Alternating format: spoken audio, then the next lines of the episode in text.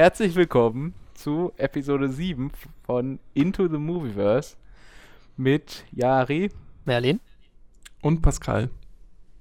Oh, Pascal, man sieht hier leider, können natürlich alle anderen nicht sehen, die uns nur hören, aber die Friese, die geht gerade ein bisschen steil. Seit, ja, ne, man ist in diesen Zeiten entweder. Sechs Wochen ohne Friseur.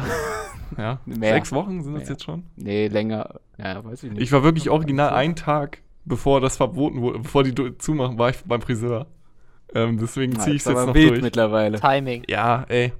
Ja.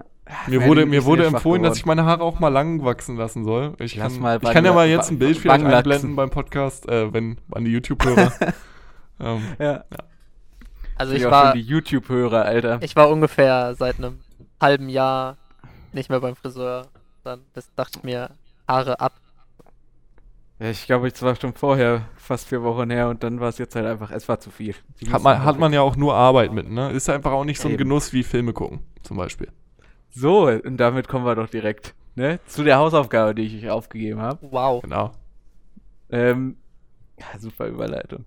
Äh, wir hatten uns ja, oder ich hatte mich ja für äh, Gone Girl entschieden. Und vielleicht erstmal kurz, worum geht es in dem Film? Eigentlich so die ursprüngliche Prämisse des Films ist eigentlich die, ähm, äh, die Frau von Nick Dunn, das ist der Hauptdarsteller, Ben Affleck. verschwindet. Ben Affleck verschwindet. Ähm, und es spielt sich sozusagen immer mehr, oder es entwickelt sich immer mehr so ein bisschen dahin, dass er halt für als Mörder so von der Gesellschaft äh, sozusagen geframed wird, also für den Mord an seiner Frau geframed wird. Ähm, und ja, das klingt natürlich erstmal nach einem relativ einfachen äh, Konzept für einen Film oder für eine relativ einfache Prämisse. Aber steckt da, wie ich finde, doch ein ziemlich, ziemlich starker Film dahinter. Und jetzt würde ich erstmal ganz gerne euren Eindruck dazu hören, weil ihr habt ihn ja, glaube ich, beide zum ersten Mal gesehen, oder?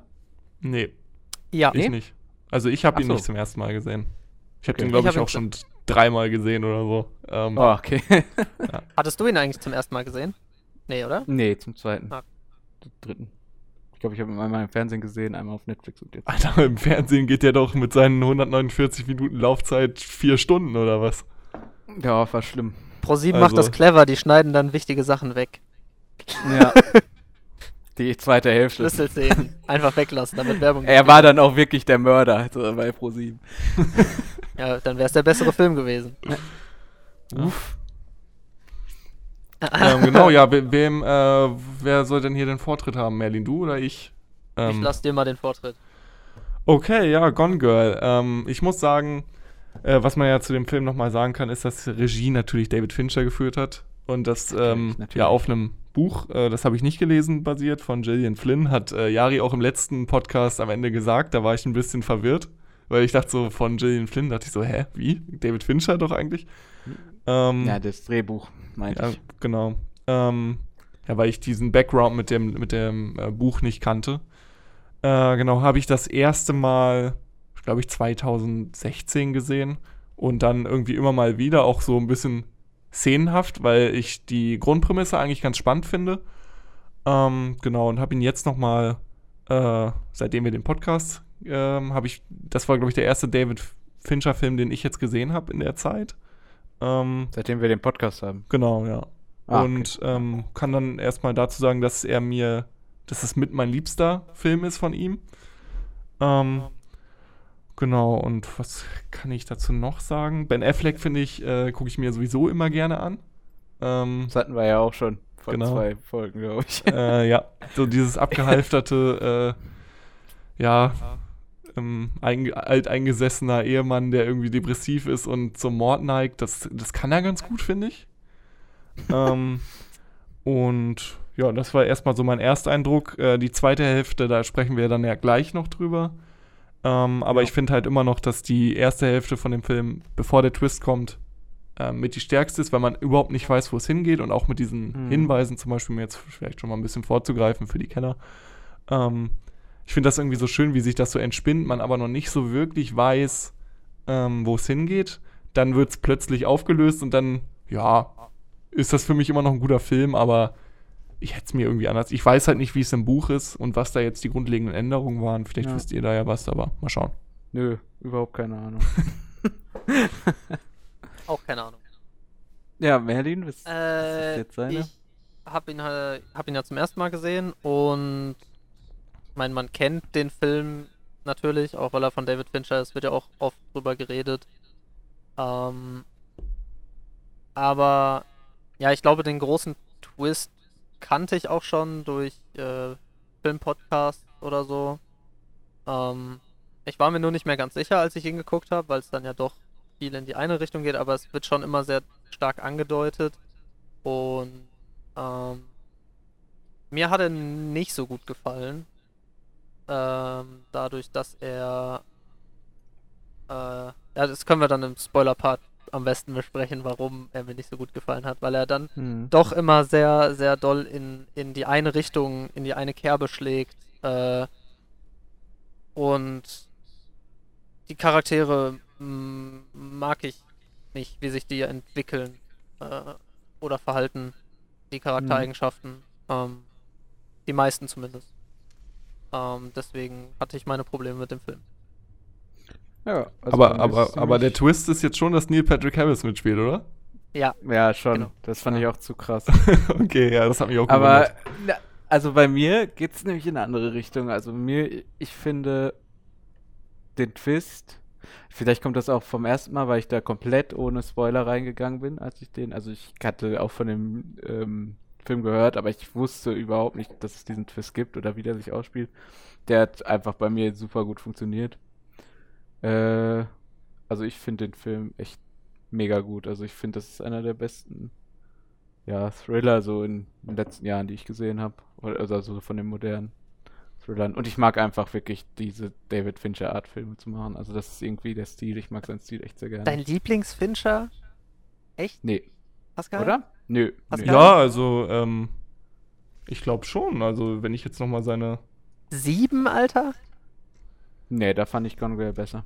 What? Also, ich, ich finde, Ja. der ist mindestens auf einer Ebene, finde ich. Obwohl Fight Club gehört Ah. auch dazu. Aber, nee, ja, also, Fight Club ich, ich denke, also, ist- ich finde, gerade jetzt auch, wenn man, äh, der Film kam halt 2014 raus und ich finde, man hatte in, ich, ich begebe mich jetzt auf dünnes Eis, sage ich mal, aber ähm, ich finde, man hatte gerade in diesen Jahren gar nicht mal so viele Thriller, die so geil waren irgendwie, wo man dann ja, ja. ähm, Prisoners vielleicht mit noch, ne? einer- Aber Ja. sonst? ich, ich meine, es Prisoners. ist jetzt, ist jetzt auch kein Originaldrehbuch, ist ja auch eine, eine Literaturvorlage, aber ähm, so gut umgesetzt. Und ähm, Ja. was ich bei Gone Girl zum Beispiel auch noch geil finde, ist halt der ähm, Soundtrack, den finde ich auch mega von Ja. äh, Trent Reznor. Also der ja zum Beispiel auch Social Network den Soundtrack gemacht hat. Ähm, Ach. Ja, und ähm, ich finde ihn zum Ende hin, ähm, also das Ende finde ich an sich, zum, also das Ende zum Beispiel für seine entführte Frau, das finde ich ein bisschen weird, muss ich sagen. Hm. Ähm, aber ich finde zum Beispiel allgemein David Fincher Enden ein bisschen. Ich bin zum Beispiel auch jemand, ich, äh, ich finde das Ende von Fight Club gar nicht so gut. Um das hier Ja. nochmal einmal kurz zu sagen. Ja. Vielleicht, wenn Ich jetzt noch jemand zuhört. Bin, ja. bin, äh, bin ich aber Ich finde es auch übrigens bei David Fincher auch nochmal interessant, falls für Leute, die das irgendwie, dass sein erster großer Film ja Alien 3 war. Ja. Also das ist Echt? ja, ja. Klar. Das hatte ich jetzt gar nicht im. Nee, ähm, keine Ahnung. Und wenn man sich, ich ja, nicht. ist, äh, hast du den schon mal gesehen? Jari? Mhm. Traue ich mich nicht ran an Alien 3. Ich habe nur Das ist- Alien gesehen. Das ist der, das ist der erste Film, wo 2, ähm, das Alien komplett in CGI dargestellt wurde und das Ach ist so. einfach nur Hammer. Ja gut, war Ja. dann vielleicht auch nicht unbedingt seine Entscheidung, ne? Aber Mm, ja, aber man sieht auf jeden Vielleicht. Fall, dass der Film auch von ihm ist. Also es ist nicht sehr, nicht sehr viel beleuchtet. Ah, okay. Nee, also, Cool, also äh, äh, Prisoners kam 2015 raus, oder? Und 13. 13? Ah, der ist aber auch geil. Ich, äh, der ich ist finde, der, geil. ro- der wischt mit Gone Girl schon ziemlich den Boden auf. Ähm, Fand ich gar nicht. Ich wollen, wir, wollen wir dann vielleicht mal in den Spoiler-Part übergehen, weil ich dann doch gerne meine Ja. Meinung sagen würde und dafür dann schon rigoros spoilern müsste, glaube ich. Ja, kannst du, also können wir jetzt schon machen. Aber, ähm, du, ja, okay, sag erstmal, was du Dann, meinst. dann, dann Spoiler-Part, ab jetzt. Mhm. Ja, Okay. dann sag, kannst du Ähm, den Twist mal aufklären. Ich habe mein Riesenproblem mit dem Film weil es die ganze, weil die ganze Zeit Ben Affleck als äh, sympathischer Held aufgebaut wird und man ihm nie wirklich böse sein kann, egal was passiert. Und er ist immer die arme Wurst, der, ähm, der von den Medien irgendwie runtergemacht wird und äh, nie irgendwas falsch gemacht hat und immer ausgeliefert ist. Und seine Frau ist einfach das absolut durchtriebene Böse, die ihre eigene Entführung beziehungsweise den Mord inszeniert hat, um es ihrem Mann anzuhängen, um ihn umzubringen, weil da haben sie noch die Todesstrafe. Ihr Plan war es, ihn damit umzubringen.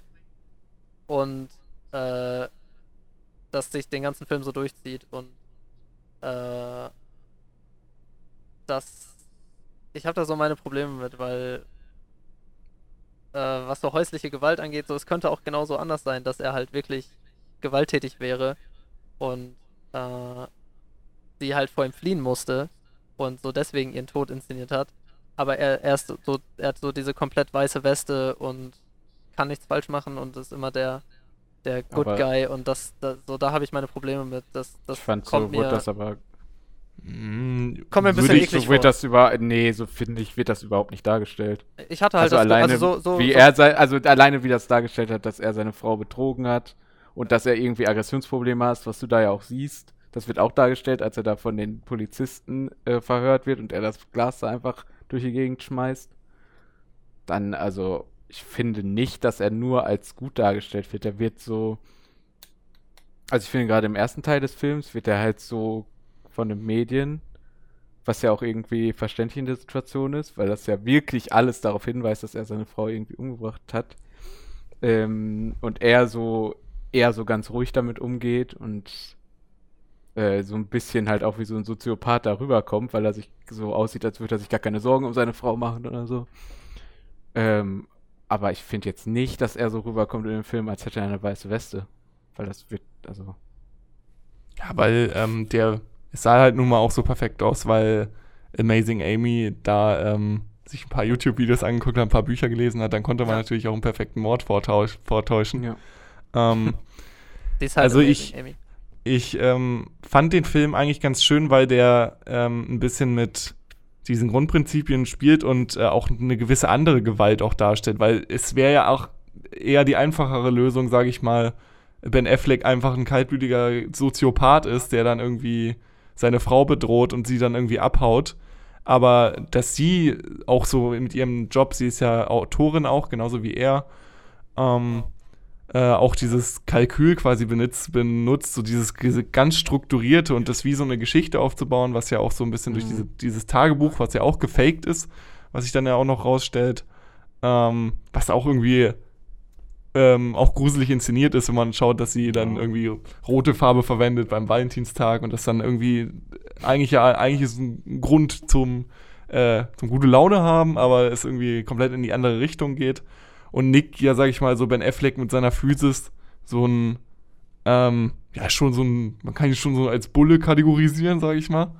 Ja. Ähm, Können wir hier bitte noch einmal anmerken, wie erstaunlich es ist, wie er nochmal für Batman zugelegt hat, weil da war er schon fast so ein bisschen moppelig. Er war zwar breit, aber ein bisschen moppelig und für Batman war er so krass hm. bufft einfach. Alter also ich fand, Schwede. ich fand in der Szene relativ am Ende schon, alleine die Szenen, wo er da so ah, rausgeht die Duschszene? in seinem Trainingsanzug, ich fand die ja, Duschszene, so er hat so ein bisschen Man Boobs so Geht. sind am Start. Ich fand, der war schon da übel breit. Ja, also. übel breit, sag ich ja, aber ich würde gern nochmal herausstellen, wie was für eine krasse Arbeit er für Batman auf sich genommen hat, um so durchtrainiert gewesen zu sein, weil er da schon breit war, aber für Batman einfach nochmal das Doppelte draufgelegt hat. Das ist unfassbar.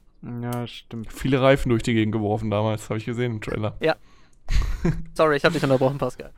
Ähm, nee, jetzt habe ich, äh, weil ich versuche gerade meinen Faden wiederzufinden im Kopf. Moment. Ähm, ich war. Äh, nee, ich kann vielleicht nochmal was anderes. Mich hat auch überrascht, äh, dass dieses eine Model da mitspielt. Äh, seine, seine Affäre. Wie heißt sie noch? Im, Emrata äh, oder so heißt sie, weil ich kenne nur ihren Instagram-Namen. Nur Klar. auf Recherchezwecken. Ähm, genau, die hatte auch noch nicht so viel gemacht, hat mich gewundert. Und ähm, also die hat, es, es war ja, sag ich mal, auch schon sehr explizit, ähm, mhm. wie so quasi die Affäre gezeigt wurde. Ähm, Und ah, ich hatte irgendeinen guten Punkt gerade. Sorry. Ich. Ja, Aber kein Problem. Ähm, aber jetzt, da wir ja im Spoiler-Part sind, da kann ich ja noch mal auf die schwächste Sache eingehen. Ähm, ich fand dann, als sie dann abgehauen ist und dann ähm, hat sie ja immer die ganze Zeit so kriminell gespielt und dann kommt sie ja zu diesen zwei wirklichen Kriminellen und wird dann auch abgezogen und dann so, ja, geh mal wie, li lieber wieder zurück in deine Welt, wir sind hier die richtigen Kriminellen und sowas. Und dann, sage ich mal, br äh, bricht sie ja ein bisschen so aus in diesem einen, äh, in dem Raum von ihrem, äh, in dem Haus von ihrem äh, Ex-Freund, Neil Patrick Harris, ich weiß nicht mehr, wie er im Film heißt. Ähm, ich nenne ihn einfach Oh, Neil ich jetzt. Mal schauen. Der gute Daya Ähm, Collins. Daya. So heißt die? Das Model? Nein, der. Neil Patrick Ach so, Harris. nee. D-E-A-I so. Collins. Also, der- ist Emily Ratajkowski oder so? genau. Also, Ja. ähm, genau, äh, diese Szene, wo sie dann quasi ja halt auch direkt überwacht wird, dann merkt sie auch erst so, oh Gott, äh, eigentlich, eigentlich ist das ja mit dem, mit dem Nick ja doch gar nicht so schlecht. Und ähm, ich möchte ihm auch trotzdem noch was au einen auswischen und sowas. Und äh, äh, ich möchte aber nur raus aus dieser totalen äh, Überwachung, die sie ja dann in diesem Mhm. anderen Haus hatte. Aber dann dieser Klimax, sag ich mal, dass sie den einfach äh, ihm die Kehle durchschneidet und dann so, Ja, das aussieht, als wenn sie in dem Blutgebal hätte.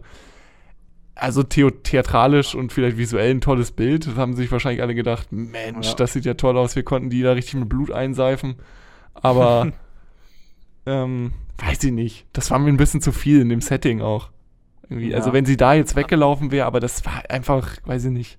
Also die war halt schon eine, äh, eine kühle Bitch, sag ich mal, die auch sehr viel, sehr viele Steps äh, geplant hat und sowas, um ihren Mann da äh, fast bis zur Todesstrafe zu bringen. Aber dann auf einmal jemandem die Kehle durchschneiden und vorher noch mit ihm Sex zu haben, das. ja, ich glaube aber schon, dass, naja, das hat sie ja gemacht, um dann irgendwie ihre, inszenieren. ja, genau, damit sie die Vergewaltigung inszenieren kann. aber das, aber das soll ein doch bisschen auch, sie soll, ja, ja, aber sie soll doch auch wirklich als Psychopathin dann quasi entlarvt werden nach der Hälfte des Films, oder nicht? Mhm. Ja, Also das, das fand, fand ich auch ja auch gut, als diese Szene war in dem, ähm, in dem Bett, wo quasi Nick nicht mehr bei ihr schlafen wollte, weil sie ja, sie hat dann ja nochmal gesagt, sie ist nicht gefährlich, was wir ja vorher Mhm. im Film nochmal andersherum gesehen haben. Ja. Ähm, Dass äh, Nick ja äh, sagt, er ist nicht gefährlich und ähm, genau. Ich finde das halt auch schön, dass, sag ich mal, Rosamunde Pike, ich hoffe, sie wird so ausgesprochen, ähm, Ro- Rosemond? die ist ja jetzt nicht so der typische Typecast für einen, einen Psychopathen. Also, Ja, das stimmt. ähm, zum Beispiel fand ich das, äh, ich weiß nicht, ob ihr den äh, Get Out zum Beispiel kennt von Jordan Peele. Ja, kennt ihr. Ja, Habe ich noch nicht gesehen, nein. Ähm, doch. ich aber da gibt es so, also eine ähnliche, ich will dir jetzt nicht spoilern, aber es geht in, die, in eine ähnliche Richtung, sag ich mal. Ähm, und äh, das fand ich eigentlich aber ganz erfrischend. Weil ich finde, Rosamund Pike und dann quasi äh, Figuren oder Schauspieler in Rollen zu sehen, wo du sie jetzt nicht erwarten würdest oder in, in Twists, ähm, finde ich es ganz schön. Also, äh, also ich weiß nicht, also ich fand halt echt diesen Twist.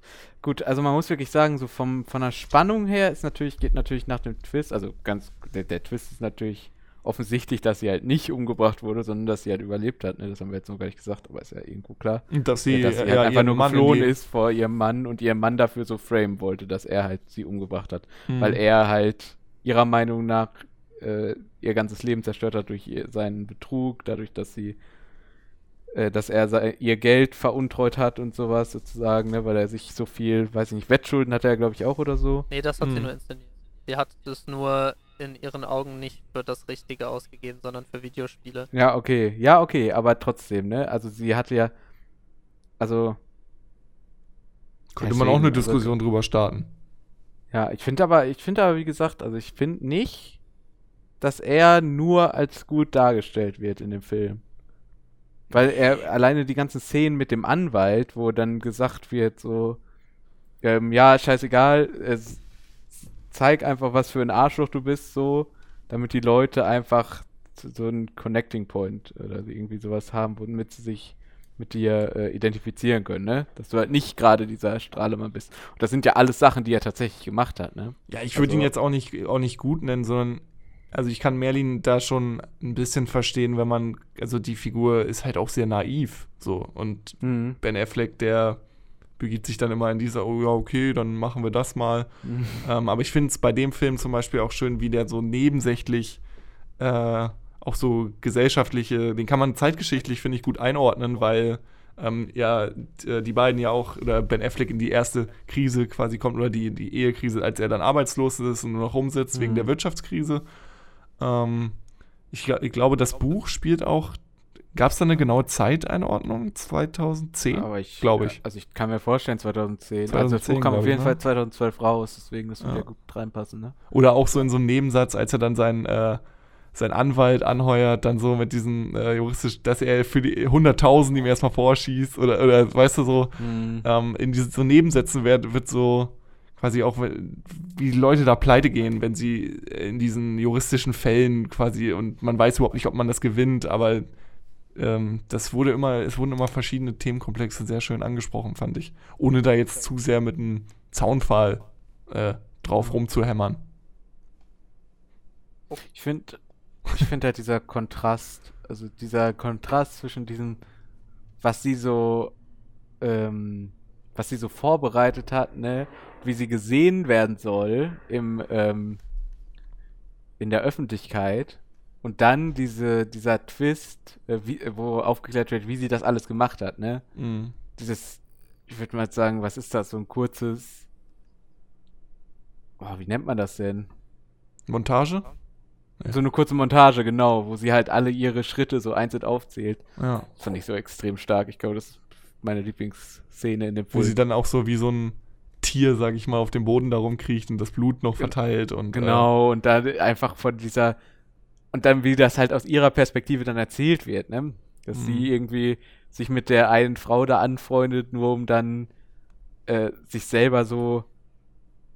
Indem sie Urin von ihr von aus dem Klo holt, um sich selber als schwanger darstellen zu Mhm. können, ne? Dass er dann zusätzlich halt noch eine schwangere Frau umgebracht hat, so seine schwangere Frau, was ihn Mhm. ja noch mal mehr in die Rolle des, Mhm. äh, des Mörders bringen sollte. und ihm ja auch irgendwie ein Motiv gibt, wenn er darauf keine Lust hatte. G- Genau, weil Ja. er ja irgendwie keine Kinder oder so, Ja. ne, weil es ja irgendwie. Ja, genau. Weil, äh, und darauf wird ja öfter nochmal eingegangen später im Film, ne? Dass Mhm. er ja keine Kinder wollte und dass er Mhm. äh, der ja auch ein Motiv gehabt hätte, deswegen. Ja, die Montage Also ich fand ich auch gut. Aber dann weiß ich, geht's halt wieder dazu über, dass, also dann fängt der Film so an, richtig Fahrt aufzunehmen. Bis, bis zu dem Twist fand ich so, ja, okay, zieht sich jetzt schon ein bisschen. Äh, so, es passiert irgendwie nicht wirklich viel. Die suchen sie halt und finden sie nicht. Und Mhm. äh, ja, es spitzt sich so ein bisschen zu, dass er wahrscheinlich verhaftet wird und so. Ähm, aber dann kommt halt dieser Twist und es ist dann danach die ganze Zeit so, yo, hier, guck mal, dieser arme Mann, ähm, da kann eine Frau einfach sagen, dass sie vergewaltigt wurde und dann glauben ihr alle und da, das ist voll gefährlich. ähm, Also bezieht da schon Position, meinst du? das, ja, Ganz also klar. fü- fühlt sich für mich so an. Das, äh, das, das war mir relativ unangenehm, dann über diese ganze, über diese doch sehr lange Laufzeit, dann ab der Hälfte des Films die ganze Zeit so diese kalkulierende Bitch, äh, die das hier alles geplant hat, um den armen Mann. Äh, sie wollte ihn die ganze Zeit, seitdem die geheiratet haben, immer nur kontrollieren und äh, wollte irgendwie die, die nervige Nagging-Frau, die so einem im Nacken sitzt und den Mann erziehen will und der Mann, der einfach nur sein Leben leben will und so das, das, das hat so, so hat sich der Film für mich angefühlt, deswegen fand ich den vor allem jetzt so nach MeToo und so fand ich den schon anstrengend zu gucken, die Mhm. zweite Hälfte. Okay.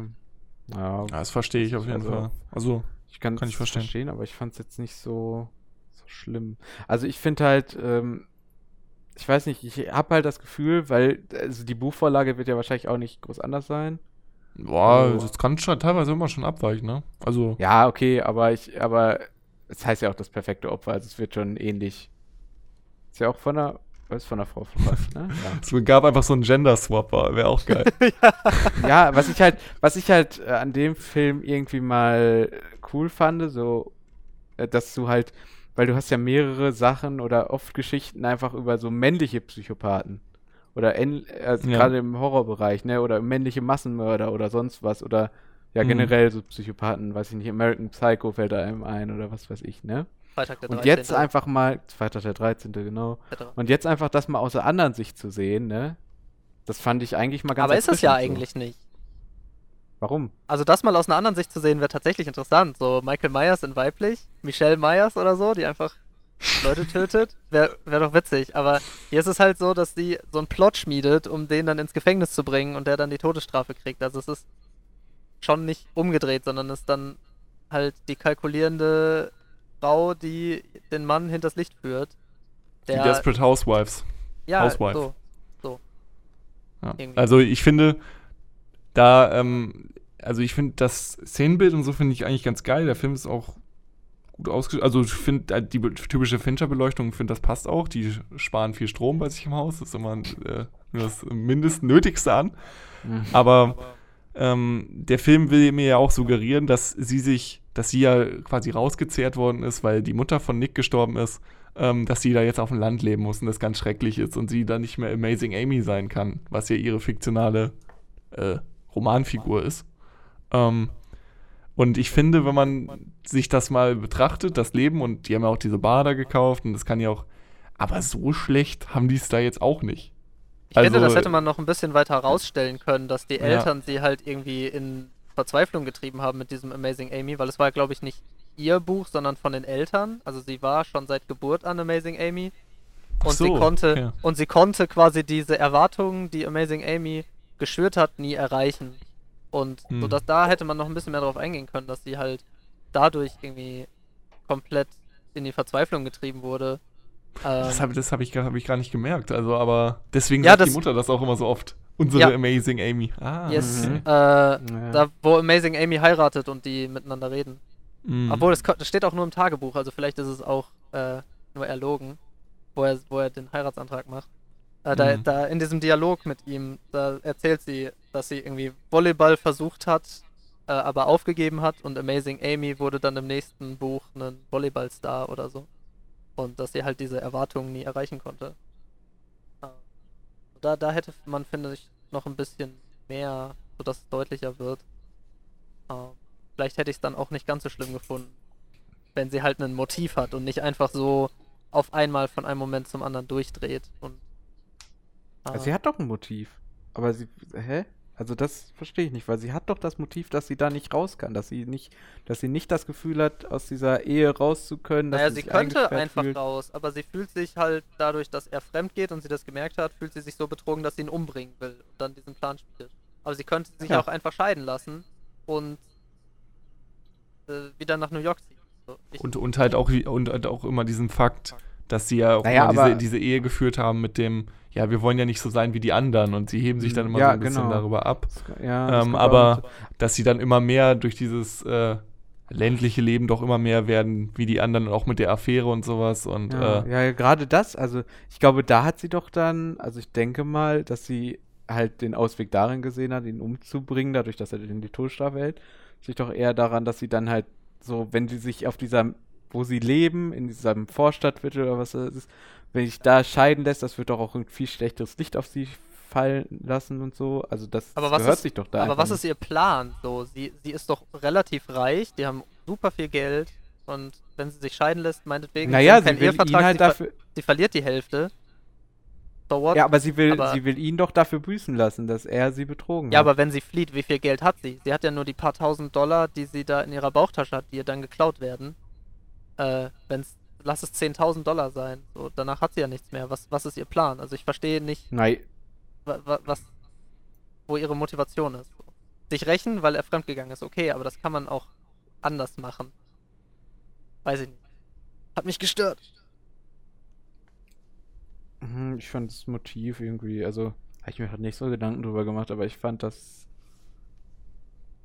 Naja, aber ich meine, wenn sie wirklich in dem Film halt nur als Psychopathin dargestellt werden will, äh, also wenn man das nur machen möchte, braucht sie dann ein wirkliches Motiv für die Tat? Nee, also sie sollte halt nur diese Psychopathin, kalkulierende, eiskalte Frau sein.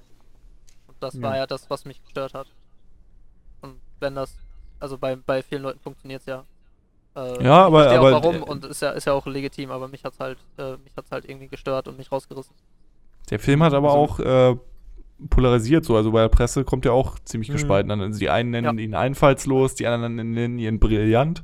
Aber ich finde, das macht Mhm. ja auch gerade den Film spannend, auch den auch so zu besprechen, wenn man zwei verschiedene Meinungen hat. Ja, Aber deswegen habe so ich mich auch schon auf die Aufnahme gefreut, weil ich diese kontroverse Meinung hatte und mir ziemlich sicher war, dass äh, man hier schön Ja. diskutieren kann. Ja. Äh, sich alleine, äh, aber wenn man sich allein so die Auszeichnung auch anschaut, dass äh, Rosamund Pike hat ja auch eine Oscar-Nominierung gekriegt sogar. Ja? Ähm, und das. Drehbuch wurde viel gelobt. Äh, ben Affleck fehlt an jeder Stelle.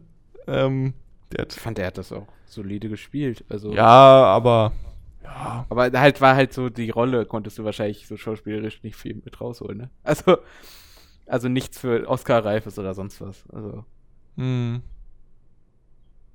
War halt, weil die Was- Rolle halt auch so, so ruhig war irgendwie, also sein Charakter, ne? Was, ich- was ich aber im Zuge ähm, der darüber hinausgehenden Recherche noch äh, gemerkt habe, ist, dass der Film total, also Fincher ja allgemein ähm, Objekt ist von sehr vielen Abschlussarbeiten von Filmstudenten. Ähm, Also sehr viele Vergleiche zwischen Sieben und äh, Gone Girl zum Beispiel oder äh, wie ist die Geschichte aufgebaut, Filmdramaturgie und ähm, das fand ich sehr interessant, mich da durch die Arbeiten zu lesen und äh, den Vergleich zum Beispiel zu Sieben zu ziehen. Ich habe mir die, die war glaube ich über 100 Seiten lang, ich habe die nicht komplett gelesen, aber ähm, überflogen und äh, kann ich jedem empfehlen, der den Film mag oder auch nicht mag. Ähm, da wird noch mal ein bisschen aufgedröselt, äh, findet man einfach bei Google Scholar Google Scholar. Nerd. oder Scholar.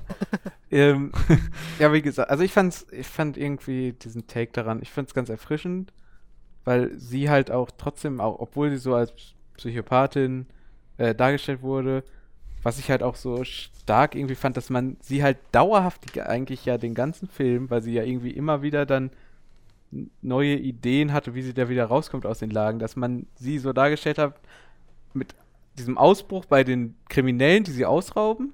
Das war so die einzige Stelle. Aber man stellt sie ja die ganze Zeit so da, als wäre sie die ganze Zeit, als hätte sie die ganze Zeit Kontrolle eigentlich über alles, was da passiert. Mhm. So, und das fand ich halt, diesen Setup, den sie da gemacht hat, diesen ganzen Plan, wie sie das dann umgesetzt hat, das fand ich halt extrem stark. Und das Boah, ich fand find diese- einfach mal. Diese, auch diese ganzen Szenen, wo ihr Charakter dargestellt wird, fand ich alle irgendwie anstrengend, wo sie ihrer neuen Freundin, die sie dann nachher ausraubt, äh, wo sie auf der Flucht ist, äh, Mhm. ins Glas spuckt, als sie diese, das war so, okay, was, wa- was, wa- was sollen wir das jetzt über den Charakter sagen? So, äh, diese Frau, neue Frau, die sie gerade kennengelernt hat, Ja, dass ähm, sie halt ein Arschloch ist. sagt ne? halt, Also, ja, aber eben, sag ich ja, die, die wird die ganze Zeit nur so dargestellt. Und dann fragt man sich doch auch, warum äh, hat Ben Affleck die überhaupt irgendwann mal geheiratet? Die muss ja schon immer so eiskalt und kalkulierend gewesen sein. Das fängt ja nicht auf einmal an. Äh, und so. Die Szenen hat man ja. Ja, So, das das fand ich nicht du ja ganz gesehen, ne? konsistent einfach. Und diese, diese Szene, wo sie ausgeraubt wird, war doch auch eigentlich nur so ein einfaches Ha, du Bitch, das hast du Mhm. davon. Jetzt wirst du ausgeraubt Ja, ich, verprügelt. ja, ja, klar. Aber das war halt so die einzige Stelle, das meinte ich halt, dass das der Ja. einzige war, wo sie halt nicht in der ja, ja. in Control sozusagen war, ne, über die ganze Situation. Ich glaube halt, was, ähm, was der Anfang des Films, wo immer diese Rückblenden kommen, so, das sollte irgendwie auch so ein bisschen zeigen, und das sagt sie, glaube ich, später auch, dass sie halt äh, die ganze Zeit nicht ihr wahres Ich gezeigt hat gegenüber ihrem Mann, so. Dass sie halt die ganze Zeit sich verstellt hat für ihn. Dann irgendwann wollte sie halt ausbrechen. Ja, und so sie ihn, das jetzt äh, er sie quasi getötet hat, weil Genau, er hat halt ihr Ja, sie so lange unterdrückt und so lange niedergemacht, bis sie dann, irgend, dann irgendwann Rache nehmen wollte, in der, indem sie ihn einfach durch die Tod, also sozusagen hinrichten lässt, indem ihr Mord halt. Ja, also sie sagt ja in dem Film auch immer wieder, dass sie sich äh, wie Müll fühlt, während er dann die Affäre Genau, hat. Ich glaube, dann gibt es dann genau. diesen Schnitt dafür. Ähm, ich habe noch gerade mal äh, meine Notizen durchgeblättert und äh, mir ist dann noch mal ein Highlight, ähm, wenn's, äh, als er das erste Mal in der Bar sitzt und mit seiner Schwester redet. Da spielt er nämlich das Spiel des Mhm. Lebens. Wie fandet ihr das so? ja, stimmt, stimmt. Hatte ich auch gut. Also ist natürlich Ja. irgendwie, ich fand es irgendwie ganz lustig, muss ich sagen. Und ähm, ich habe Ja. noch ein Zitat von Amy. Äh, am Anfang auf der Party sagt sie nämlich noch, ich mag witzige Männer, nicht Männer, die ein Witz sind. Na? Wollte ich euch nochmal mitgeben. Genau. Danke. Bitte. Nee, also ich, wie gesagt, mir hat er gut gefallen. Melly nicht so gut. Pascal. Nee. Auch, glaube ich, relativ gut. Relativ Also- gut, ja. Ich hatte dem, glaube ich, vorher bei Letterbox bei meinem zweiten Gucken eine vier Sterne gegeben und jetzt dreieinhalb, ähm, weil ich ja Ich dort den, durchaus die Kritik sehe. Irgendwie auch Neil Patrick Harris hat mir auch überhaupt nicht gefallen irgendwie. Ähm, vielleicht, weil er ja auch ein typischer Typecast für Mhm. andere Rollen ist. Da finde ich aber, da sieht man das auch mal, Schwul. da ist es für mich irgendwie nach da ist das für mich irgendwie nach hinten losgegangen. Also was ich bei Dass so Rosamund reinschaut. Pike gut fand, ähm, dass sie halt nicht, äh, dass sie diese Rolle eingenommen hat, das fand ich, ja, bei Neil Patrick Harris würde ich jetzt sagen, der Schuster, der soll bei seinen Leisten bleiben, ne? Mhm. Ja, also und ich fand, ich fand sein, seine Hütte oder sein Haus da auch voll übertrieben irgendwie. Das hatte so ein bisschen James Bond-Feeling auch irgendwie so, ja, Ja, überall sind Kameras und jetzt kommen wir hier raus. Weiß ich nicht. Auf jeden. Ja. Ich weiß auch nicht, wie das im Buch ist. Wäre vielleicht mal interessant zu wissen. Also, wenn ich jetzt nochmal drüber nach. Vielleicht würde ich den eher so beim zweiten Mal sehen auf vier Sterne runter, aber ich finde ihn immer noch stark. Auf jeden Fall. Also. Ja, jetzt wo, wo ja- das auch, also ich finde das, ich finde das auch ein bisschen dieser Übergang.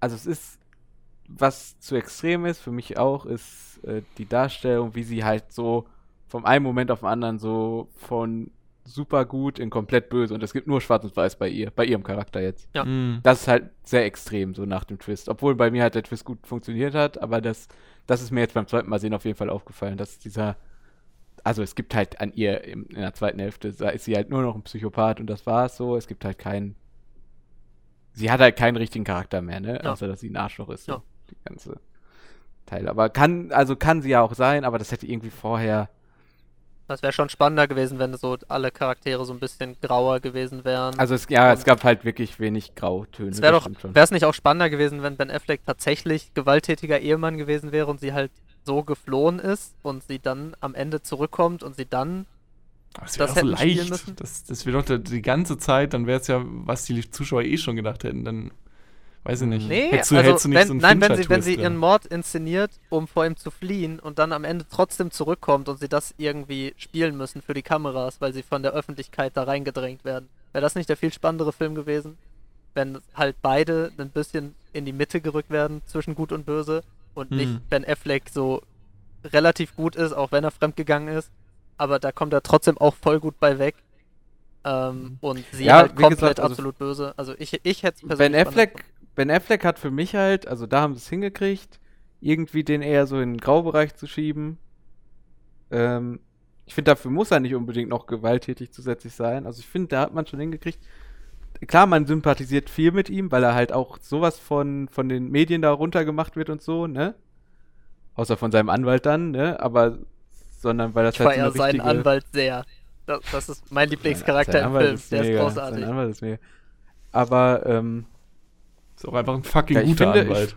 Also ich finde nicht, dass die Unterscheidung da gemacht wird, wenn Affleck ist nur gut und Amy oder sie halt nur böse, sondern der Unterschied ist halt nur in ihrem Charakter so. Also da Ja. gibt's nur so erst so gut und dann böse und bei ihm, der ist schon, der ist irgendwie, ne, das ist einfach irgendwie dann ein tieferer Charakter, finde ich, als Amy. Okay. Bei den, Weiß bei den anderen stehst du im Dunkeln, ne? So ist es. Ah, hast jetzt genug Witze darüber gemacht, dass David Fincher seine Filme nicht richtig ausleuchtet? Ähm, ich muss äh, jetzt nochmal, ich glaube, da wir jetzt schon 38 Minuten über den Film gelabert Oha. haben und zum Thema wollte ich nochmal meine ähm, Meinung vom Anfang ein bisschen revidieren. Ich muss natürlich sagen, dass Prisoners der beste Fincher-Film ist. Ähm, Prisoners ist von den Nein. Nee? Nein, Prisoners ist von Denis ist Villeneuve. nicht von Fincher. Ach, stimmt. Ja, gut, dann nee, das, das nehme ich das zurück. Dann Ähm, musst du sagen, dass De Denis Villeneuve der definitiv bessere Regisseur als David Fincher ist. das auf jeden Fall. Ja, David Fincher hat immer noch Fight Club. Ich verstehe nicht, warum, warum, ihr, warum ihr das alles, da, warum ihr Aber sieben so hinten anstellt. Sieben ist doch der viel bessere Film, Alter. Ich fand sieben gut. Ich fand äh, sieben extrem gut. Ich weiß nicht. Also jetzt, wo wir drüber geredet haben, boah, ich habe sieben auch schon lange nicht mehr gesehen. Ja, der ist auch extrem gut. Das stimmt schon. Ich finde, das hält sich Ich bei den beiden nicht. so die Waage.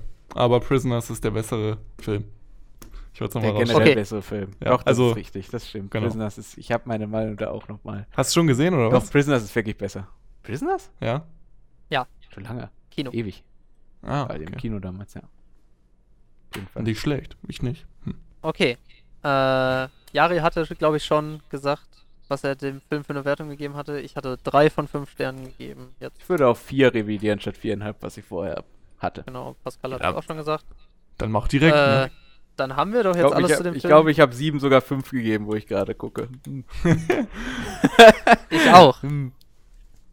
weil sieben großartig ist. Ähm, aber ja, dann haben Keine sieben Sterne. Sorry. wir aus.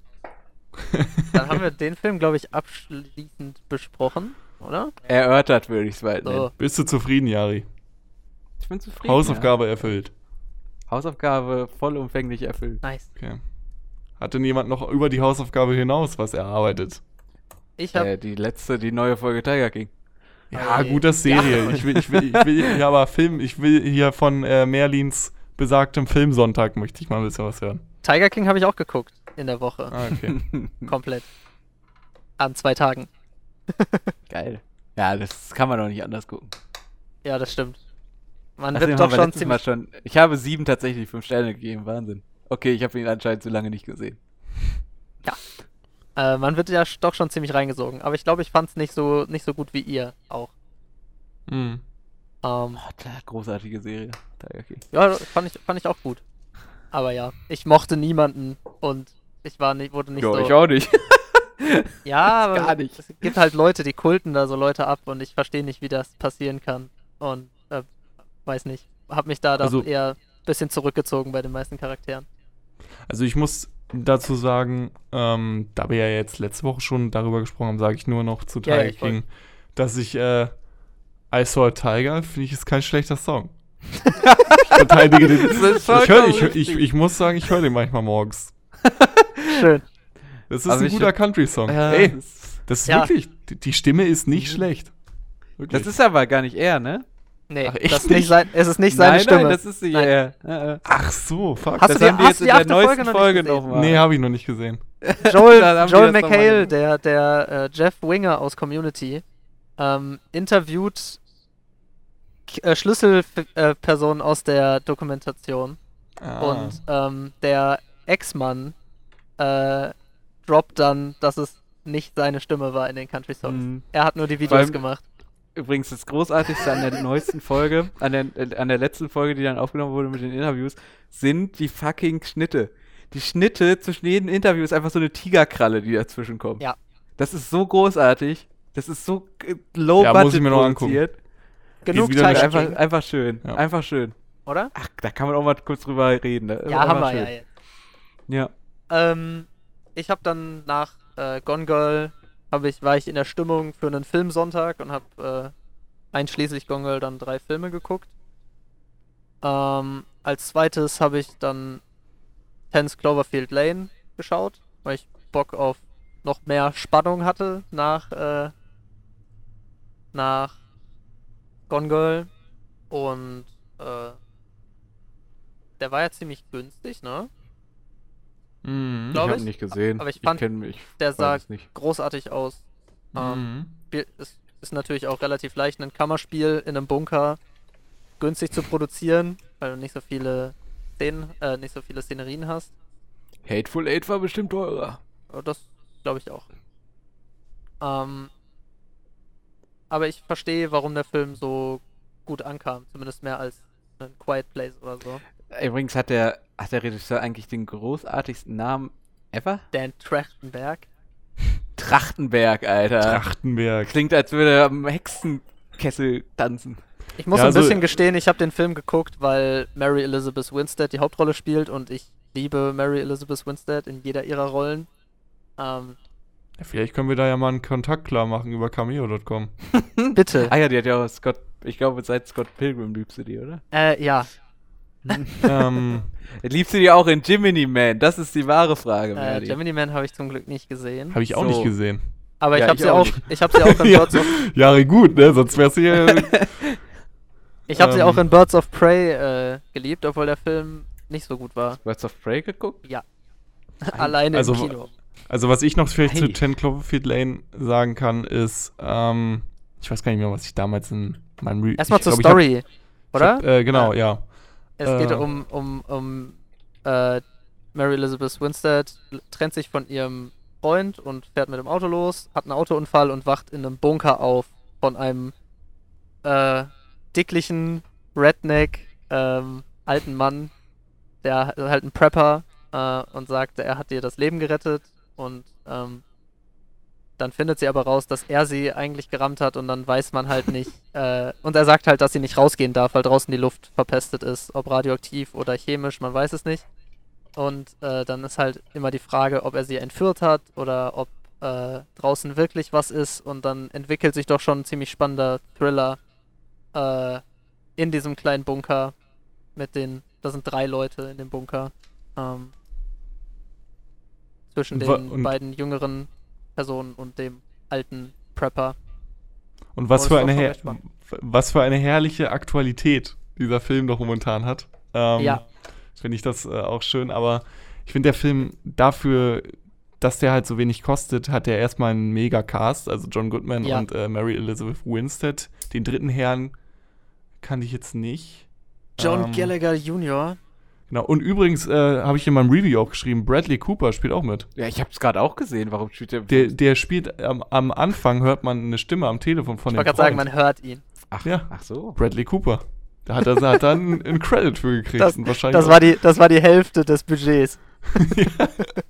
Ich glaube, der hat 5 Millionen oder so gekostet. Das war die Ja. Hälfte. Aber bei dem Film ist das ja so, der gehört ja zu dieser, zu diesem Cloverfield-Franchise, was ähm, J.J. Leider. Abrams, ähm, der kauft ja, also bei Cloverfield ist ja so, da gab es ja den ersten Film, äh, 2008, ähm, muss ich jetzt nicht so viel noch die Handlung erklären, kennt ihr vielleicht, ähm, wo, äh, genau, dann immer so ein bisschen mit diesen übernatürlichen Elementen gespielt wurde, der Film aber auch, also der erste Film ist jetzt nicht dau- so down to earth, aber ähm, 10 Cloverfield Lane. Der erste Film ist Godzilla mit Shaky Cam. Ja, stimmt. Aber ich mag den. Ich bin äh, ein Fan davon. Und dann gibt es ja nochmal diesen Project Overlord, der ja auch irgendwie da rein. Echt? Nee, der, soll, der sollte Der da reingehören. gehört da mit rein? Der, der sollte Ah, da reingehören und dann ist, ist er wieder. Und es gibt ja noch einmal den bei Netflix. ja. Äh, ähm, Cloverfield also- Paradox, glaube ich, oder? Yes. yes. Ja. Genau. Ähm, Also, äh, deswegen, ich finde diese Strategie von ähm, J.J. Abrams, dass, also die kaufen ja immer Filme auf und dann ändern sie so ein bisschen, äh, bei 10 Cloverfield Lane kommt es mir so vor, die kaufen den Film auf und ändern das Ende an sich. Ja. So. Und das finde ich halt extrem schwach irgendwie, weil für mich ist das Ende auch der schwächste Part an dem ganzen Film. Äh, ich möchte Jari jetzt nicht vorwegnehmen, wenn er den noch schauen will. Den kannst du dir auf jeden Fall gerne angucken, Jari. Das ist äh, eigentlich ein sehr guter Film. Oder Wenn du dir Film. vorstellst, dass das Ende ist, dass sie aus dem Bunker kommt, ist es ein viel besserer Film. Können wir ihn weil ja die so letzten- umschneiden. Die letzten 10 Minuten kann man sich eigentlich sparen, Ja. weil es nichts zur Handlung Mega. beiträgt. Aber ich Ja, weiß ja. damals noch, als der Film angekündigt wurde, da war ich schon irgendwie hyped, weil irgendwie diese Cloverfield in diesem Namen war und es gibt halt äh, schon etwaige Foren und Reddit, ein Subreddit, wo dann immer noch gemutmaßt wurde, okay, was wird jetzt der nächste Eintrag im Cloverfield-Franchise und so. Ähm, und ich fand es halt ganz cool, wie sie damit gespielt haben, dass sie halt nicht raus darf und irgendwie als diese Frau dann auch kam, die dann äh, so an, an das Fenster geklopft hat und gesagt, lasst mich rein und man fragt sich, ob ist da jetzt was oder ist da jetzt nichts. Ja, so man sieht ja Spiel. schon, dass da was ist, weil sie ja schon so halb weggeätzt ist im Gesicht. Ja, das hätte ja auch sonst was sein können. Ich, ich hätte es halt einfach geil gefunden, wenn sie das so ein bisschen offen gehalten hätten am Ende. Das war so die eigene Interpretation. Ja. Äh, so ein bisschen so Inception-mäßig, weißt du? Fällt der Kreise jetzt um oder bleibt da noch. Ja. Äh, hm. Also, das wäre geil gewesen. Ja, Ähm, der aber so Shot dieses, ist nur- aufgelöst. Der dieses letzte Shot ist einfach nur traurig. Äh, ja, langweilig. ja, da denkst du dir Mit echt, was kommt, was kommt als nächstes für ein Film, ne? In der Mit Fortsetzung. diesem Gewitter und. Äh. Ah, ich weiß nicht, ob du dich noch dran erinnerst, Pascal. Ja, doch, doch, doch. Ich habe den auch, das ist noch nicht so lange her, dass ich den gesehen habe. Ich glaube, Aber ähm, Januar oder so. zu allem vor, bevor sie aus dem Bunker rauskommt, alles großartig, alles großartig gespielt. Vor allem John Goodman und Mary Mhm. Elizabeth äh, haben so eine tolle Dynamik, ist so spannend. Mary Elizabeth, seid ihr bei du hast, du hast so viel, du hast wirklich so viel Angst vor, vor dem John Goodman Charakter zwischendurch. Und diese Brettspiele waren auch so unangenehm, diese Brettspielabende da Ja. irgendwie. Und, dieses Und auch das Essen immer. Ja. Also so viel Spannung drin, macht echt, also macht echt Spaß. Mhm. Kann man Mhm. gut mal gucken. Und ich fand es auch extrem, äh, die Szene mit der Tonne zum Beispiel, äh, Mhm. um es jetzt nochmal anzudeuten, das fand ich auch, als sie dann herausgefunden hat, was ja jetzt so passiert ist, fand ich auch krass äh, Ja. bizarr irgendwie, wie das gezeigt wird.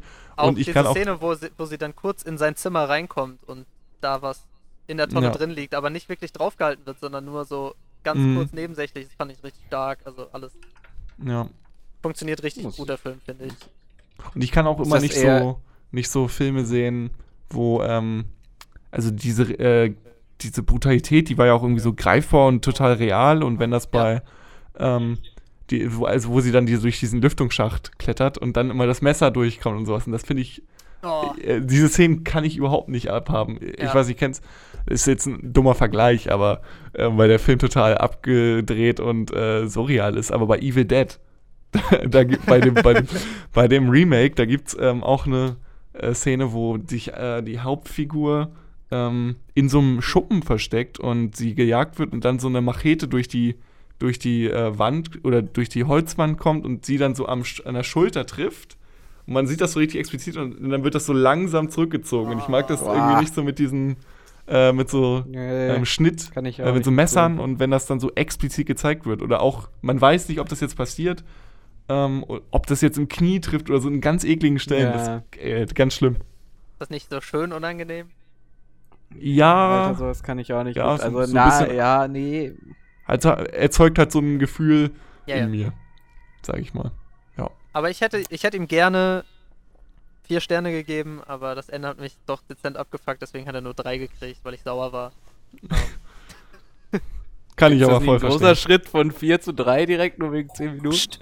Guck den Film und dann äh, okay, okay, okay, ich guck den demnächst mal. Ja, das Ende ist ich ja auch ein elementarer. Element, äh, ein elementares, äh, ein elementarer Bestandteil des Films. Deswegen Elementares Element Ja. ja auch schön. schneide ich zurecht, dass ich es richtig gesagt habe. Ja. blau. 100 Jump Ohne. Schlaganfall. Ach, darum, darum willst du immer die Audiobearbeitung machen. Genau, damit ja. er selber ich schneide euch raus, ich bei uns alleine. ist einfach nur, ja, bei uns ist einfach nur die ganze Zeit so ein Gestotter. Weißt du? Der Einzige, der nicht Äh, einen Versprecher hat, äh. ist Pascal in jeder Aufnahme. Schneidet so Ers von uns raus und hängt die so immer hintereinander. Richtig dumm klingen. Äh, Ja. ja. Und mein, den Abschluss meines Filmsonntags hat dann Kingsman gemacht. Den hatte ich zwar schon dreimal gesehen, aber ich hatte Bock drauf. Ähm, Dreimal hast du den schon gesehen? Ja, ich glaube schon. Krass. Ich habe den einmal gesehen und fand den gut. Ja, und ich hatte Also, halt nach den beiden spannenden anzusehen. Filmen lustig, äh, Bock auf was Lustiges, Entspanntes und da habe ich Kingsman gesehen, hatte sehr viel Bock drauf. Wenn Netflix Baby Driver gehabt hätte, hätte ich den geguckt, aber ähm, ich war dann doch überrascht, weil ich hatte vor ein paar Monaten Kingsman The Golden Circle geguckt und war da kurz davon abgeschreckt, wie brutal der doch ist. Aber der erste ist auch schon so brutal. Ich hatte es nur nicht mehr im Kopf, weil das Mhm. irgendwie, ich weiß nicht, es wird glaube ich besser dargestellt. Die Fight-Szene in der Kirche, ne? Ja, Das ist schon heftig, Alter. Die ist so brutal. Das ist ohne Witz. brutal. Ich habe die damals im, im Kino und das, ich habe den vor kurzem noch mal gesehen und hab mir gedacht, Alter, das ist ja übel krass. Das ist, so Das ist ja richtig krass. mit diesen, mit diesen Holzdingern einfach und explizit immer schön in die in, Ich habe mich richtig lange bei dem Film gefragt, als wir da drin waren, damals, boah, der war 2014 kam der raus, sehe ich gerade, ähm, warum der denn FSK 16 hat, bis diese Kirchenszene kam. Und dann habe ich mir gedacht, was, was passiert denn hier gerade? Junge, das gibt's ja gar nicht. Und ich freue mich jetzt auf jeden Fall noch umso mehr auf das Prequel The Kingsman. Ne? Mal gucken, wann der rauskommt jetzt. War, also Golden Circle habe ich nicht gesehen, aber wie war der denn? Ich auch nicht, ich habe den auch nicht gesehen. Ähm, Golden Circle fand ich nicht ganz so stark, weil der ein bisschen vorhersehbarer ist. Mhm. Bisschen, äh, die, die Gags sind, also so ein typisches zweiter Teil-Syndrom irgendwie. Okay. Ähm, Den ersten, wie gesagt, den fand ich echt gut. und- aber also, ersten liebt den. Also, guter Film. ja, macht doch einfach Spaß, ne? Das muss man wirklich sagen. Also, Ja, den Matthew Vaughn kann sowas gucken. einfach so dumme. Ich hoffe, das, ich hoffe, das Franchise wird jetzt nicht so super ausgeschlachtet. Nee, ah, war der nicht. Hauptdarsteller in Kingsman und Baby Driver? Ist das der gleiche? Nein. Äh, ne? der, Denk ich der auch von immer. Kingsman, der von Kingsman ist, äh, ist, ähm, ist, wie heißt er denn? Ansel Äh, Elton Eckert. Nee, Elton John Ansel. in, in Rocketman. Ach so, Taron ah, Egerton ist okay, das. Okay. Ach Ja, so, oh ja. Vor allem, ich sehe gerade, in Kingsman, Mark Hamill hat mitgespielt? äh, ja, der, aber nicht so lang. Er hat einen, äh, den entführten Professor, der, dem der Kopf weggesprengt wird. Stimmt, Das ist Mark Hamill. Hamill. Habe ich aber gestern auch zum ersten Mal erkannt. weil Ich Stimmt. glaube, ich habe vorher nie Krass. so genau hingeguckt, keine Ahnung. Krass. Ja. Sehr gut.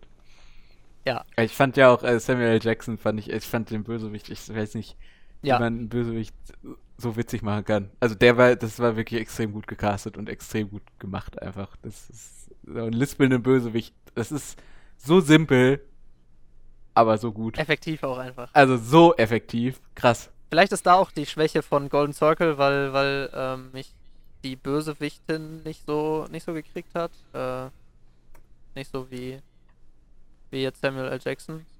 Weiß ich nicht. War nicht so witzig, war nicht so bedrohlich irgendwie. Mhm. Vielleicht irgendwie sowas. Ich sehe gerade, ich habe Kingsman, das ist ja auch Schwachsinn. Aber das Egal, war ja alles, was ich gesehen habe. Ja, ich habe äh, gar nicht, ich habe nur Final Fantasy VII gespielt. Wie ist es denn? Es ist sehr gut. Es macht Könnt ihr einmal ganz ist kurz einen eine kleinen äh, Überbrücker? Ich habe zwar noch ein paar Filme, aber ähm, ich muss einmal ganz kurz aufs Klo. Ähm, oh.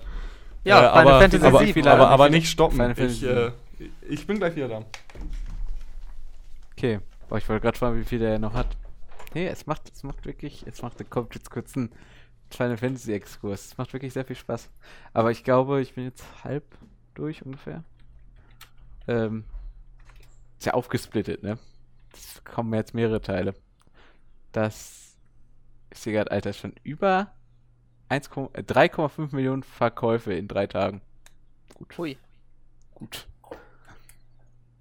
Aber Die Story gefällt mir wirklich gut. Äh, der der erste Teil nicht- ist jetzt nur das, was in Midgard spielt, ne? Ja, nur ich. Midgar. Und äh, ja. dann geht's danach weiter. Ich weiß nicht, vielleicht schaffen sie es ja schon nächstes Jahr. Ich überlege schon, ob ich, ich überlege im Moment auch, ob ich äh, kaufen soll, weil es sieht schon unfassbar gut aus. Aber ja, Ja, wofür gibst du denn sonst Geld im Moment aus? gut. Schwierig. Ja, es macht auf jeden Fall Spaß. Aber ich kann es dir leider nicht ausleihen. Ich habe es online gekauft. Finn hat es ja storniert. kann es auch nicht an. Kannst ja auch nicht ausleihen. Nee, ist wirklich gut. Also, die, es ist wirklich krass, ne? Die Inszenierung. Also, wenn du die Charaktere siehst. Das Ja. hat er auch äh, bei Rocket Beats, ja, Eddie hatte das gesagt, ne? Ähm, Im Game Talk. Ganz ehrlich, er hat, er würde sagen, eine neue Konsolengeneration braucht es eigentlich noch gar nicht. Das ist einfach. Sieht so gut also aus. es sieht so gut aus. Das, also gerade die Gesichter und so. Ja, aber passt Film. halt Wie im- original wie im aus. es Film, sieht halt original aus. Ich es wollt grad sieht sagen. original aus wie die Final Fantasy Filme. passt ja auch so in einen. Filmpodcast, weil dieses Spiel ist sehr cineastisch gehalten. Also, Ja, ja, und dann eine gute Story, hat eine sehr, sehr cineastisch inszeniert. seht Und es mal. gibt Final Fantasy 7 Filme. Ne? Das stimmt. jetzt auch mal sagen. Der ist auch cool. Bisschen edgy, aber ja, komplett edgy, Alter. ich mag den. Sephiroth. Ah. Ja, Was gut. hast du denn noch? Äh, ich bin wieder da. Ähm, ich habe eigentlich noch. Ich kann ja noch mal ein bisschen meine kleine Serie, die ich ja hier noch äh, habe in diesem Podcast, äh, den Star Wars Rewatch, habe ich ähm, noch weitergeführt wieder mit zwei weiteren Filmen, mit Episode 3 und äh, Solo A Star Wars Story. Das heißt, Yay. die äh, Spin-off-Geschichten werden auch quasi chronologisch Moment kurz. verwurstet. Jari? Ja, richtig. Naja, egal, wir, wir machen einfach weiter. Heute gibt es technische Probleme. Ähm, werden, äh, wird, wird auch mit verwurstet. Und Solo hat mir auch wieder ganz gut gefallen. Ich habe dem drei Sterne gegeben. Ähm, und äh, Episode 3 kann ich nach wie vor ähm, sagen, dass das mein liebster der Prequel-Trilogie ist. Ähm, und oh ja, jetzt Jahre wieder da. Hallo. Hm, ich bin da. Nee, alles gut. okay. ähm, genau. Ich, die, ich fand teilweise Dialoge in Episode 3 trotzdem noch katastrophal schlecht. Also so habe ich sie auch nicht in Erinnerung gehabt, muss ich sagen. Das CGI, ich weiß nicht, ob die bei Disney Plus da noch ähm, ein bisschen dran rumgewerkelt haben. Also bei Episode 4 ist es ja irgendwie bestätigt, dass die da noch viele Verbesserungen gemacht haben jetzt. Ähm, bei Episode Mhm. 3, ja, weiß ich nicht, wenn Obi-Wan dann da auf dem einen Pla Planeten ähm, äh, mit seinem Reittier, ich weiß nicht, wie es heißt, äh, durch die Gegend und ja, das, äh, das sieht auch nicht mehr so gut aus. Ähm, aber ansonsten äh, bleibe ich da dran. Äh, Es waren jetzt zwei bessere Filme als Episode 1 und 2 und ich freue mich schon auf die nächsten Filme. Also Ro- Rogue One zum Beispiel, der kommt jetzt als nächster. Ähm, der ist eigentlich also mit einer meiner liebsten Star Wars-Filme, wenn ich mal ehrlich bin. Mhm. Also Ja, ich finde halt also die. Rogue One habe ich auch richtig gerne geguckt. Solo vor Rogue One zu gucken, damit man bei Rogue One direkt an Episode 4 anschließen kann. Mhm. Ja, genau, Oder- ich habe mich dafür entschieden. Ja. Ja, Ah. genau. Also bei Disney Plus ist es aber auch so geordnet, muss ich sagen. Ah, okay. Das ist Genau, ja ja. nett. Ne? Ähm, und sonst, äh, da, das war halt so diese typische Prise Star Wars, die ich immer reinbringen will. Ähm, habe ich Einmal noch alle zwei Wochen. Vielleicht mal was nicht so Großes. Ich habe Pet Cemetery gesehen. Äh, Den, den neuen? genau, ja. Okay, Äh, nee. Friedhof der Kuscheltiere. Der ist schon draußen? Vielleicht sollte ich nicht dein Diary offen haben, weil dann kann ich ja direkt schon alles sehen, was du noch gesehen hast. Lass mich jetzt mal ein bisschen überraschen. Der ist, ähm, ja, über Longshot, den habe ich auch noch gesehen, aber über den wollte ich jetzt nicht mehr so viel Worte verlieren, glaube ich. Ähm, Mag ich. genau. Weiß ich. Ähm, genau, Pet Cemetery kann man vielleicht zu der Handlung nochmal sagen. Also, ähm, da ist ein äh, Dr. Louis Creed und seine Frau, die ziehen in ein äh, Haus äh, auf dem Land, äh, was sie sehr günstig bekommen haben. Ähm, auch sehr groß, also sie haben da noch so einen ganzen Wald mit dran und wissen gar nicht, dass da ein äh, Tierfriedhof mit auf ihrem Grundstück ist. Das fand ich schon mal Eigentlich sehr. ein Indianer. Ja, das ist, äh, ja, stimmt. Ähm, hast du den neuen Teil gesehen? Nein, guck doch kaum Horrorfilme. Ach so, genau. Und ähm, es entspinnt sich immer ein bisschen, äh, sag ich mal, in die, in die Hinsicht, dass da immer Tiere begraben werden und die wissen nicht so wirklich warum. Dann haben sie diesen verschrobenen Nachbarn gegenüber, der gespielt wird von dem äh, John Lithgow, ich weiß nicht, wie er ausgesprochen wird, der auch eigentlich immer so ganz gut psychopathische Rollen spielen kann. Man kennt ihn zum Beispiel vielleicht als ähm, Vater, äh, nee, als Farmer aus Interstellar kennt man ihn als der Vater von Matthew McConaughey. Oder Ah. er spielt auch bei Dexter mit, spielt er den Trinity Killer. Ach, Serienfans der, und ja, ja, ja, der ist immer, der ist immer sehr, sehr gut, finde ich. Genau, und der, der spielt halt oftmals so diese gruseligen Rollen auch eher. Ähm, und der hat mir ganz gut gefallen. Also, aber der Film an sich ist einfach, ja, ich würde schon sagen, der ist schon in der Kategorie schlecht. Weil, also auch Bei teilweise. der Presse nicht so gut an, ne? Also nur das, sag- das sag ich, das sag ich, der momentan auch Dunkler Turm liest und eigentlich auch Stephen King Fan ist. Aber also ich habe Friedhof der Kuscheltiere auch das Buch nicht gelesen, aber wie es hier dargestellt, also die Geschichte ist halt 0815, das wird sie auch im Buch sein. Ähm, und teilweise die Sets und die Effekte und das ist wirklich alles. Hm. Ähm, der spielt auch übrigens noch ähm, mein äh, großes Favor- mein großer, meine große Hass. Na, obwohl eine Hassliebe ist es eigentlich nicht. Ich freue mich immer Nur nicht, Hass. wenn ich ihn sehe. Jason Clark, kennt ihr ihn? Jason Clark, ähm, Ja, bekannt aus Terminator Sehen, Genesis. Ah, toll. Spielt da, ähm, hier, wie heißt er noch? Ich wollte. Bruce Wayne sagen. John Connor. Genau. Ähm, und der spielt sogar bei First Man mit. Krass. Ähm, Ach, Genau, der er spielt- spielt den Vater, der- ne? Ja, der spielt da die Hauptrolle. Und ja, ich, ich konnte dem Film auch irgendwie nichts abgewinnen, weil der, also ich, bei mir ist das so, wenn ich Horrorfilme gut bewerte, dann haben die eine unangenehme Stimmung zum Beispiel und äh, bestechen nicht nur daraus den nächsten Schockeffekt, dass irgendwie eine Katze aus dem Wandschrank springt oder irgendwie. Ähm, und der Film arbeitet halt sehr viel mit so, mit, äh, erstmal mit äh, Jumpscares, so wie natürlich die Ja, billigste find ich Methode, um Leute zu erschrecken, und mit Vision. Also das Doppelpack, ähm, so Vision, damit man halt richtig in die Trickkiste greifen kann und jetzt mal eine Frau aus dem Wandschrank klettern lassen, Oberkörper, so, also ist, es, also die haben sich da was Wildes einfallen lassen, aber das finde ich am Ende Ja, dann weder gruselig noch gut. Nein, Ähm, ich finde, also für mich ist Horrorfilm auch immer besonders gut, wenn es halt durch Atmosphäre besticht. Also, ja, wenn, wenn man, also finde ich das wichtig. Vielleicht können, kann man sich das als Hörer ein bisschen einordnen, wenn ich sage, dass ich zum Beispiel, wenn ich einen guten, also ein Horrorfilm, den ich jetzt gut befinde, ist zum Beispiel It Follows oder ähm, ja, Midsommar oder Hereditary. So, also Den ersten It war, der erste It war auch nicht schlecht. Also der ja, stimmt, also Remake, der, stimmt schon. der erste. Aber so diese, ja, und die Story und der Film ist auch irgendwie ah, ein bisschen zu lang und zu zäh und es passiert auch irgendwie nichts Tolles und ähm, ich hatte damals sogar überlegt, ob ich dafür ins Kino gehe, irgendwie, weil, weil es ja momentan dann auch die Zeit da war, dass, äh, sag ich mal, Leser von Stephen King Büchern, Ups. die haben ja eh noch nie richtig guten Kram gekriegt, so. Ähm, da habe ich mal hier The Game geguckt bei Netflix, so der, kennt ihr, kennt ihr den vielleicht? Mit Nee. Oder ja, It zum Beispiel. Oder ja, Dark Tower. Wie, Da das war möchte kein ich- guter Film? da möchte ich nicht drüber reden. War's.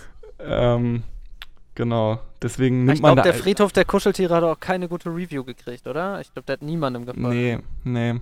Aber Nee, ich wollte nee. ihm, er war gerade bei Amazon Prime und irgendwie wollte ich ihn auch in meiner Letterbox-Liste haben, deswegen habe ich mir einfach mal Hm. ihn mit einem Auge zu angeguckt, aber es war trotzdem scheiße. Ja. Genau. Ja.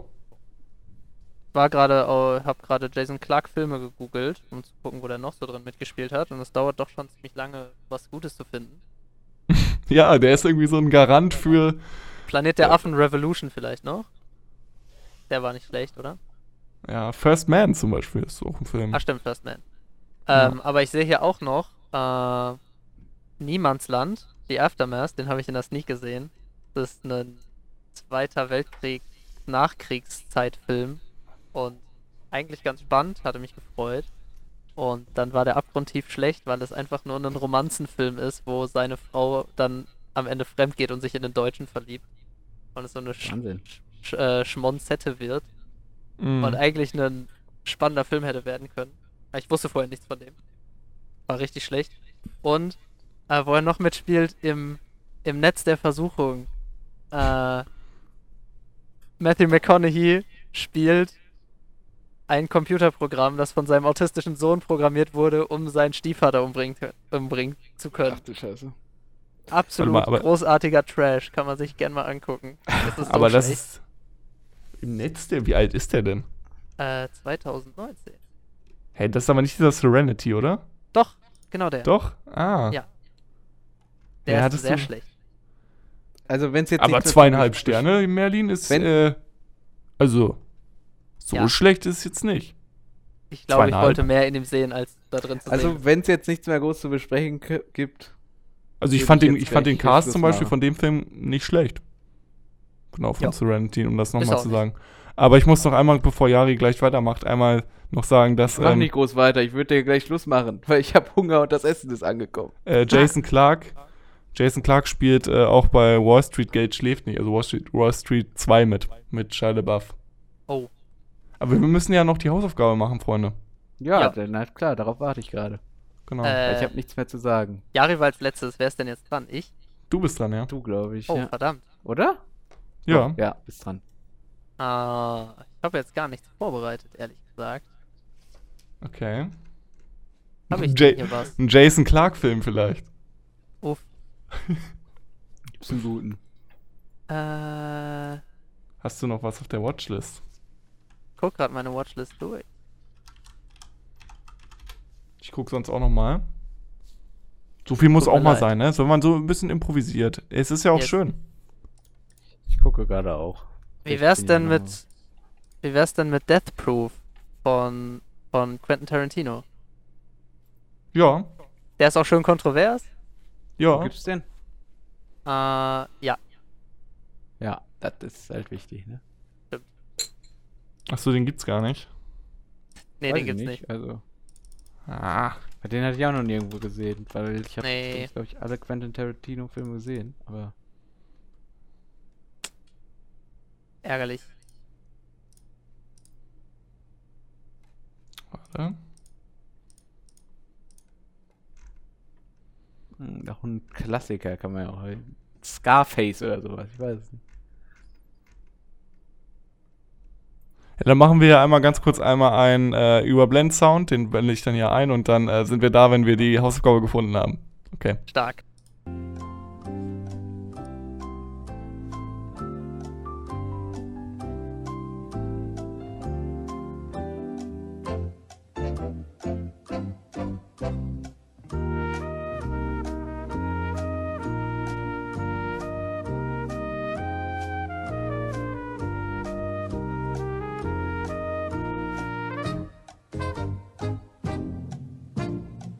Ja, so, wir sind jetzt wieder zurück, äh, haben jetzt eine Hausaufgabe gefunden und ähm, schauen uns von Jonah Hill mit seinem Regiedebüt an äh, Mid-90s aus dem Jahr Yay. 2018. Genau. Eine Dramödie, so wie, so wie der Fachkenner es jetzt sagen würde. Ähm, ja, genau. Lucas Hedges spielt auch noch mit. Da können wir uns drauf freuen. Freut ihr euch schon? Klingt schon besser. Ich freue mich. Ich freue mich, ich habe den noch nicht gesehen. Ich bin den- extra ich ins den- äh, Kunstkino nach Bielefeld gefahren, um den sehen zu können. Ich wollte den damals im Kino gucken, aber ich bin irgendwie nicht dazu Ich gekommen. habe super viele Leute gefragt und niemand wollte mit mir gehen. Schade, Jari. Ich wollte auch nicht nach Bielefeld mit dir fahren. Aua. Das gibt's so Da war ich auch in. Hannover. Ja, ich fahre doch nicht aus Hannover nach Bielefeld, um da ins Kino zu gehen. Ich hätte ja auch in Hannover gucken können, aber irgendwie hat es nicht gepasst. Ich weiß nicht. Alles klar, dann Ich glaube, da wollte äh, auch niemand. gut. wär's das für wir's, heute. Ne? Für die Woche. Jo. Tschüss. Okay. Ciao. Bis nächstes Mal, ne? Tschüss.